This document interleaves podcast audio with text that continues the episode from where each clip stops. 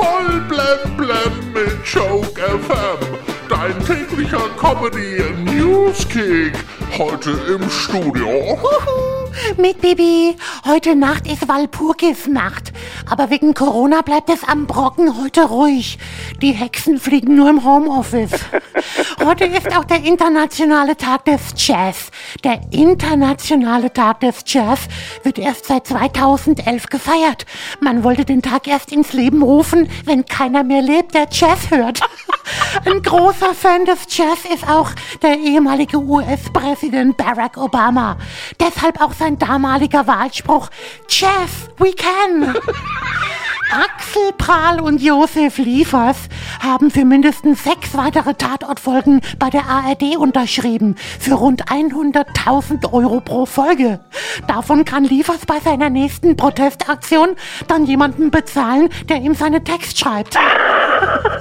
Jäger sollen von den Ausgangssperren in der Corona-Pandemie nach einem Konsens der zuständigen Bundesministerien weitgehend ausgenommen sein. Aber Vorsicht, das gilt nur für Schürzenjäger. Bei Germany's Next Topmodel gab es gestern Abend ein Oben ohne Shooting, also ohne Oberteil. Nicht wie sonst immer ohne Hirn.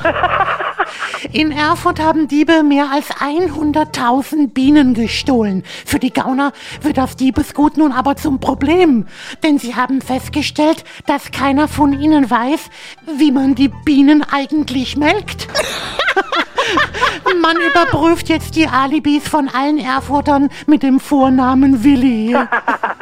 Ja, geil. Ja, weil das Oktoberfest dieses Jahr wohl wieder nicht wie gewohnt in München stattfinden kann, soll es jetzt in Dubai über die Bühne gehen. Aus der Wiesen wird also die Wüsten. Oktoberfest in Dubai, ja warum nicht? Wer braucht schon ein Riesenrad, wenn man ein Emirat hat?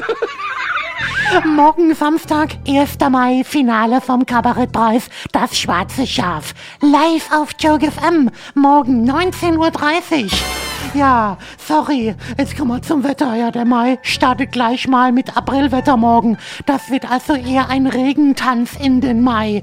Die gute Nachricht, nächste Woche wird Tag für Tag der Regen wärmer. Voll blem blem auf Joke FM und auf joke-magazin.de.